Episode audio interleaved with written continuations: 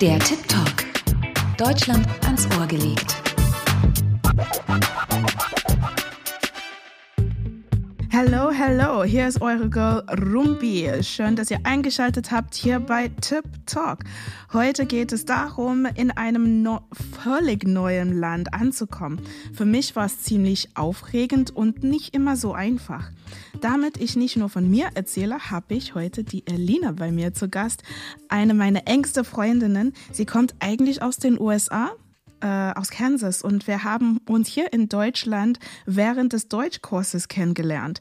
Sie leitet hier zusammen mit ihrem Mann eine Gemeinde und wir sehen uns auch wieder mal. Ich freue mich total, dass du heute dabei bist. Hello, Elina.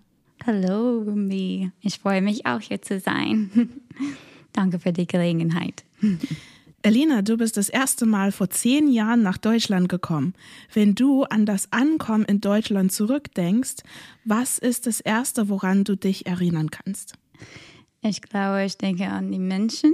Sie sind ganz anders hier in Deutschland in Amerika ist es so einfach, einander zu kennenlernen und äh, immer Hallo mhm. sagen und irgendwas anzufangen. Und ich finde es so schwierig hier in Deutschland zu machen. Aber dann haben wir Freundinnen kennengelernt und das war richtig schön. Ähm, auch Customer Service war ganz anders. Besonders wenn du einkaufen gehst, dass du alle deine Sachen einpacken musst, so selber einpacken musst und so schnell ja, wie möglich. Stimmt. In Amerika ist es nicht so. Ja. Ja. Voll spannend. Also das Erste, woran ich mich erinnern kann, ist eigentlich, dass Pringles hier günstiger sind als in Zimbabwe. Ich habe jeden Tag Pringles gegessen. Oh, weil du, ich war völlig verträumt. Also ich war erstmal in Traumland und dann kam ich wieder auf die Erde und dann habe ich das gemerkt mit dem Einkaufen und alles und dann dachte ich, okay, da musst du dich ein bisschen ändern. Was waren dann die großen Unterschiede zwischen Kansas und nehmen wir jetzt Rostock? Ich glaube, wie freundlich die Menschen sind. Leider. Dass die Leute in Rostock freundlicher sind als in Kansas? Leider nicht. Aber ich muss sagen, so in Kansas kann jeder dann Freund sein oder Freundin sein, aber in Rostock ist das auch sehr besonders, dass wenn du wirklich eine Freundin hast, dann ist es sehr tief und ich glaube, es bleibt für immer und das ist richtig schön. Ich muss sagen, wenn ich zurückblicke an Kansas und ich denke an meine Freunde dort, sie schreiben mir nie. und, und ich habe Freunde aus Rostock, die nach Leipzig gezogen sind, um einfach mir zu helfen. Und ja, das ist richtig schön und wir haben eine sehr tiefe Beziehung miteinander. Ich finde es ziemlich spannend, ähm, wenn man an Deutschland denkt oder halt, wenn Leute, die nicht aus Deutschland kommen, dann sagen, dass es echt äh, Menschen gibt, die kalt sein können. Das war eine Baustelle bei mir, das zu lernen, dass es nur die Kultur ist, nicht, dass sie das Böse meinen. Ne? Und wenn man das so hinnehmen kann und mit den Menschen gut umgehen kann, kann man auch gute Freundschaften entwickeln und finden. Also Finde ich echt cool. Hey, gibt es eigentlich Klischees aus den USA darüber, wie ähm, Leute im Norden anders sind als im Süden? Ja, ich glaube schon. Aber ich habe das nicht selber wirklich erfahren oder so oder erlebt. Aber ja, ich glaube schon, dass die Leute im Norden sind ein bisschen mehr zurückhaltend oder so. Und dass die Leute im Süden, sie sind sehr offen und freundlich und ja. Bestimmt hat das mit Wetter zu tun. Ja. Bestimmt. Also in Simbabwe haben, also was ich gemerkt habe von Simbabwe ist halt, es ist eher nicht nur Norden und Süden das Unterschied, sondern eher Leute, die im Dorf geboren sind und Leute, die in der City geboren sind, in der Innenstadt. Ich bin halt so halbe halbe, ne? Ich kenne das Dorfleben und ich bin aber in der City geboren und aufgewachsen, habe aber zwar einen kleinen, so einen Akzent, äh, wenn ich meine Muttersprache spreche und würde dafür auch oft äh, ausgelacht von den Leuten zu Hause. Hast du hier eigentlich mehr Freunde, die hier aus Deutschland kommen oder eher mehr international unterwegs? Das ist eine sehr große Mischung, finde ich. Ich habe viele Leute, die auch international sind und dann auch viele deutsche Leute. das macht mein, mhm. mein Leben ein bisschen ähm, spannend, weil ich muss auch Englisch sprechen oft und dann auch Deutsch sprechen und dann ist es eine große Mission im Kopf. Mit viele, viele Fehler auf Englisch und auf Deutsch. Oh. Findest du es schwer, wenn du äh, Englisch sprichst und dann direkt auf Deutsch switchen musst und auch umgekehrt? Ja, ich finde es sehr schwer.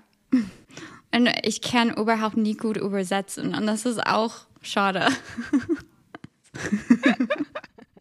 Also was, was ich mache, wenn ich, äh, wenn ich diesen Glitch habe, weil ich, ich kenne das, ich kenne das so gut. Also ich fühle auf jeden Fall mit dir. Ich zähle immer von drei runter und auch manchmal laut. Das ist dann halt so komisch, weil du bist mitten im Gespräch und dann kommt so ein Blub, blub, blub, blub und dann merkst du halt, okay, drei, zwei, eins und die gucken mich an, warum zählt die jetzt? das brauche ich halt, ne? Und dann komme ich wieder auf die richtige Sprache. Na, echt cool. Gibt, gibt es was, äh, was dir fehlt hier in Deutschland, also was du sonst zu Hause bekommst? Mm, ich glaube, nämlich meine Familie. Das ist das, mhm. was mir am meisten fehlt. Ich finde, Essen und sowas, wir machen Witze darüber und ja, wir freuen uns, wenn wir etwas aus Amerika bekommen, aber ich vermisse das eigentlich nicht so sehr. Das ist mir egal. Ich finde, Deutschland hat viel, so viele schöne Sachen hier und ich mhm. fühle mich so wohl hier und ja, das fehlt mir nicht, aber Familie schon, ja. Oh ja, also Familie auf jeden Fall. Na, meine Familie ist mein Herz und äh, neben der Familie fällt mir das Essen. Du wirst gefragt, ey, du hast voll gut gekocht, was hast du gemacht? Und du so, ja, Salz. Ja, aber dein Essen ist auch besonders. Salz und Pfeffer. Genau. Und das nimmt man hier in Deutschland äh, nicht so gern. Aber dafür lade ich gerne Leute ein zu mir zum Kochen und äh, es ist immer eine tolle Zeit. Ey, Elina, es ist immer voll schön, mit dir ins Gespräch zu kommen und es war mir ein Vergnügen, dir heute auf dem Podcast zu haben. Schön, dass du da warst. Danke, Rumi, das war meine Freude. So, ihr Lieben, das war Tip Talk. Ich habe mich total gefreut, dass meine Freundin Elina hier bei mir im Podcast war und dass ihr sie kennenlernen könnt. Jetzt haben wir unsere Talk gehabt und wir sind ja bei Tip Talk und deshalb bekommt ihr auch noch ein paar Tipps aus der Online des Goethe-Instituts. Da findet ihr auch einiges zum Thema Ankommen. Ein Sommer, eine Jugend, ein Beat. Ada und seine Kumpels verbringen die Tage auf ihrer Bank am Bahnhof. Sie dealen, pfeifen Mädchen hinterher und tanzen in der Sonne mit halbstarken Nazis. Was sie nicht wissen, es wird ihr letzter gemeinsamer Sommer sein. In seinem Roman Get Deutsch or Die Trine blättert Nechati Usiri ein knallbuntes Album deutscher Identitäten auf. Den Blick von Deutschland auf Amerika bekommt ihr in Joachim Meyerhoffs Buch Alle Toten fliegen hoch es geht um Liebe, Fremde, Verlust und Selbstbehauptung. Meyerhoff führt seinen Ich-Erzähler aus der norddeutschen Provinz in die Weiten des amerikanischen Westens und in ein Wechselbad der Gefühle. Beide Bücher findet ihr als E-Book wie immer kostenfrei in der Online des Goethe-Instituts. Das war Tip Talk mit eurer Girl Rumbi. Schön, dass ihr dabei wart. Schaut doch mal auf die Webseite der Online vom Goethe-Institut vorbei. Oder folgt uns einfach bei Instagram. Ich sag bis zum nächsten Mal. Tschüss, eure Rumbi.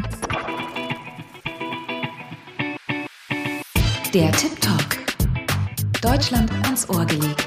Mit Rumbi Maggiero. Eine Produktion des Goethe-Instituts.